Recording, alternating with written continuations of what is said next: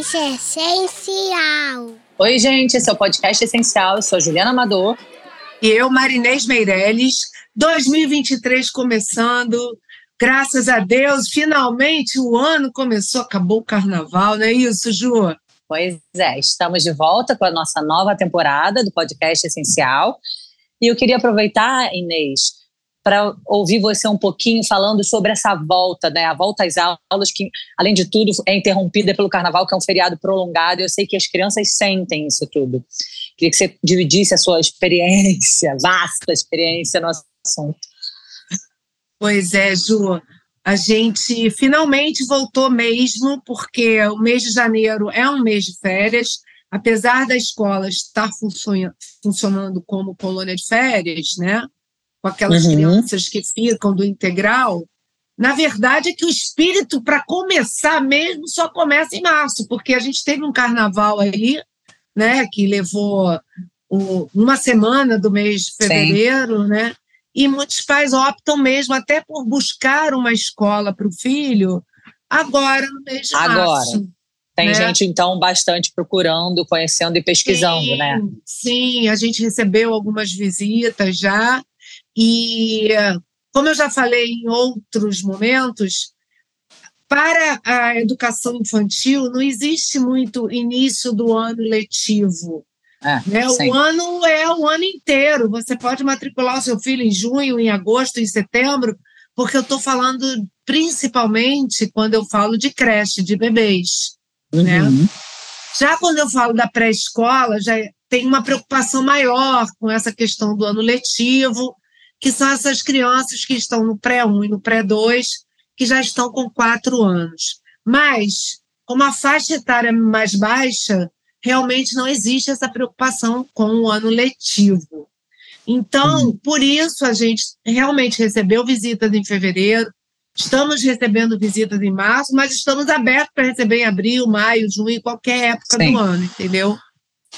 Não, e é comum é. crianças que já estavam adaptadas depois de um feriado prolongado apresentar alguma dificuldade, né, de voltar para a escola? Como é que isso funciona? É muito comum, é muito comum. É, eu sei que isso dá uma angústia muito grande para os pais, porque não é legal você deixar o seu filho, né, chorando na porta da Sim. escola. É, mas eu toda vez eu conto essa história que eu me lembro da, da nossa ex-sócia, né, que a filhinha dela era aqui da escola, e que ela vinha se debatendo no carrinho, dizendo que não queria vir para a escola, chorando, chorando, e a secretária dela estava trazendo, né? Aí uma pessoa na rua parou e falou assim: Você não está vendo que essa criança não quer ir para a escola? Alguma coisa acontece lá. Aí a secretária falou: minha senhora, a mãe dela é a dona da escola, não acontece nada lá, é porque ela prefere ficar em casa, óbvio, né? Porque em casa você tem a sua casa, os seus brinquedos, o seu pai, a sua mãe, só para você. Você não precisa dividir nada. E uhum. você faz o que você quiser. Principalmente hoje em dia que a gente vê que os pais estão em casa muitos pais ainda não voltaram para o trabalho presencial. Uhum, e os é, filhos muitos lugares ficaram remotos. Em... Exatamente. E os filhos sabem que eles estão em casa. Né? E eles não são bobos.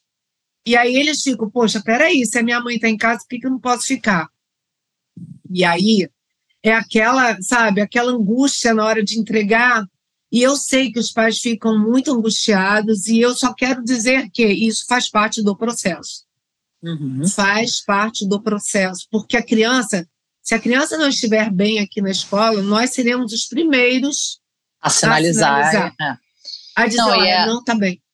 Eu acho que a essencial também é muito é, tem um olhar muito delicado para essa coisa da adaptação e aí a readaptação, né? Assim, não é que a criança vai ficar ali chorando até parar de chorar. Ela vai ter. Não. Vai ser acolhida Sim. e vai ter todo um, Sim, e se a gente perceber, peraí, tem alguma coisa errada, a gente conhece as crianças, porque elas ficam Sim. com a gente muito tempo, sabe? O um, um momento da separação é um momento difícil. Por isso, Ju, é que eu sempre falo, é muito importante que os pais estejam seguros. seguros. E eu sei que esses pais, eu sei que esse momento eu estou vivendo agora também com uma criança que eu amo de paixão, mas assim, e sei que os pais estão seguros. A mãe fica um pouco mexida, normal, porque sabe que é, esse momento de, né, da separação é difícil. Mas depois a criança fica super bem aqui, sabe? Então, essa. E a gente manda foto para os pais acalmarem o coração também, sabe? Uhum. Porque eu sei, eu sou mãe e eu quero que os pais fiquem bem também, né? Não é legal a gente saber que o pai está angustiado em casa, ai, o que está acontecendo? Meu Deus, minha filha não está bem. Ela está bem. O negócio realmente é a, a entrada, né? Uhum.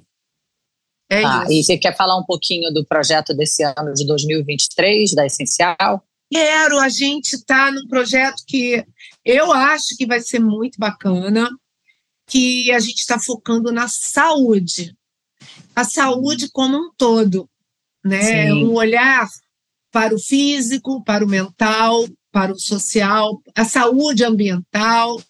Inclusive, a gente quer fazer um projeto de uma saúde financeira, fazendo uma brincadeira com as crianças, para elas terem essa noção de valor, sabe?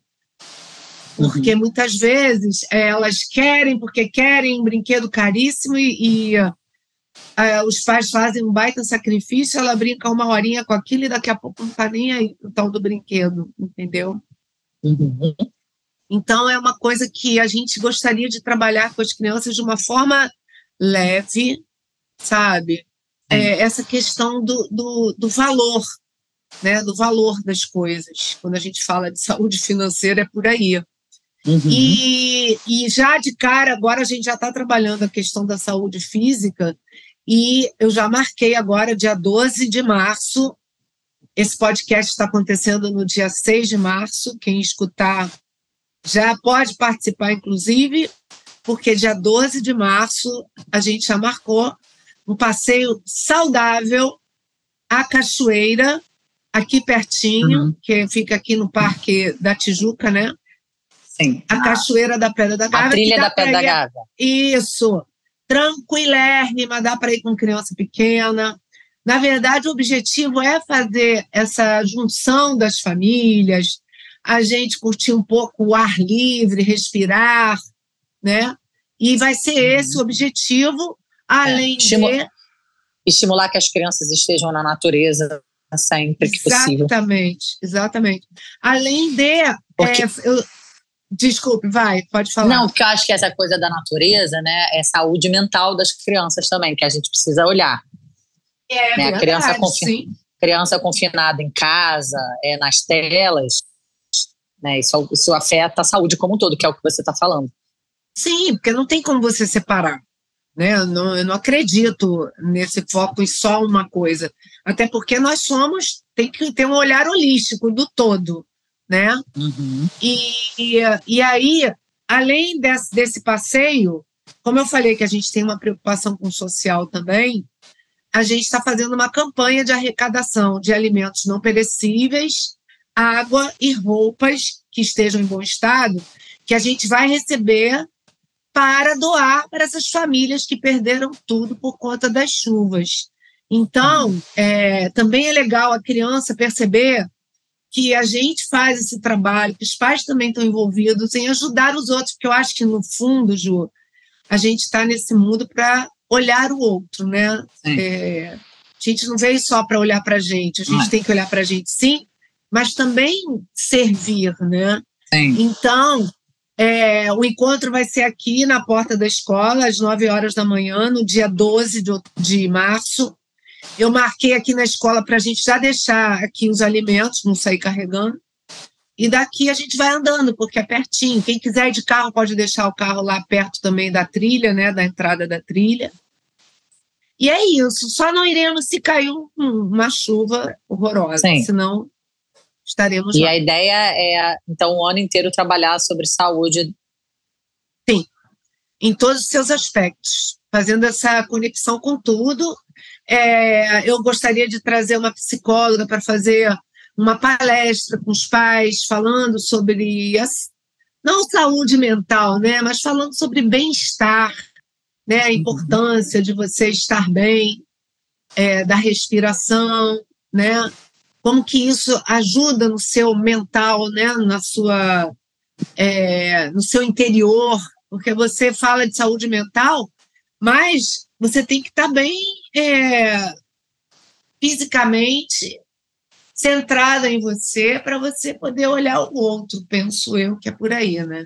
Uhum. É isso, é, essa é a nossa expectativa para esse ano. Estamos aceitando sugestões, quem quiser trazer, dar ideias de passeios ao ar livre. Ano passado a gente fez, o Parque Chico Mendes foi muito legal, a gente foi à praia. Eu quero repetir essa ida à praia, que eu acho que foi muito legal. Sim. O máximo de passeios ao ar livre que a gente puder fazer, a gente vai fazer. Maravilhoso, gente. É, é isso. isso, né? Uhum. Então, que a gente tenha um ano bem lindo, cheio de aprendizados e bastante união. Bastante união é o que eu mais desejo e um feliz 2023 para todos. Venham Agora nos conhecer. Real. Agora é real. Feliz é, 2023, o ano começou. É isso. Vai lá no nosso Instagram, né? Arroba essencialce. Tem muita coisa legal. E é isso, pessoal. Vamos em frente. Ah, sim, quero aproveitar. Feliz Dia Internacional das Mulheres, que acontece na quarta-feira. Um beijo grande. Um beijo. Bye, bye. Podcast essencial.